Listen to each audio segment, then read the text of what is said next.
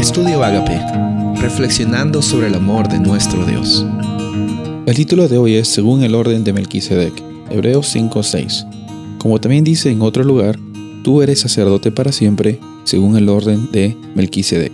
En el capítulo 5 de Hebreos, el autor está enfocado en mostrar un contraste entre el sacerdocio de Jesús como hijo de Dios, como, como ser humano también como nosotros, y en el sacerdocio del Antiguo Testamento por medio de los levitas en el tabernáculo, en el santuario, en el templo.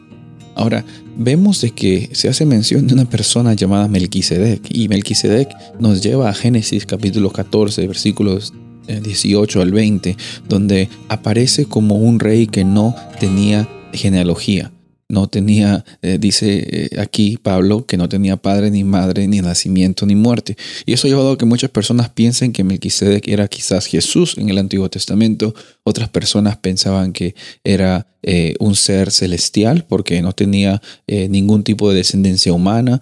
Pero hay, hay bastantes interrogantes que no podemos llegar a una conclusión certera. Lo que sí sabemos es que el sacerdocio de Melquisedec era diferente porque él no solamente era sacerdote, sino también era rey.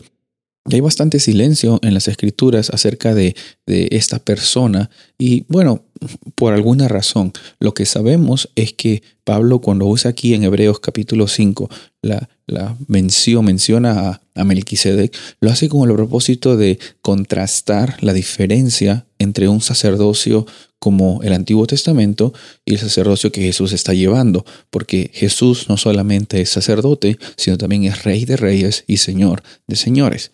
Por eso es bueno saber de que Dios es eh, tan amoroso y tan misericordioso contigo y conmigo que nos da la oportunidad de contar con Jesús como nuestro amigo, como nuestro sacerdote, como nuestro rey, como nuestro salvador.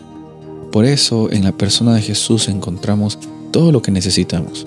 No es necesario ir a otros lugares o buscar eso en otras personas.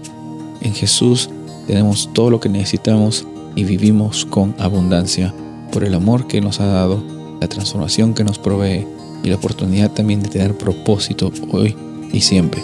Soy el pastor Rubén Casabona y deseo que tengas un día bendecido.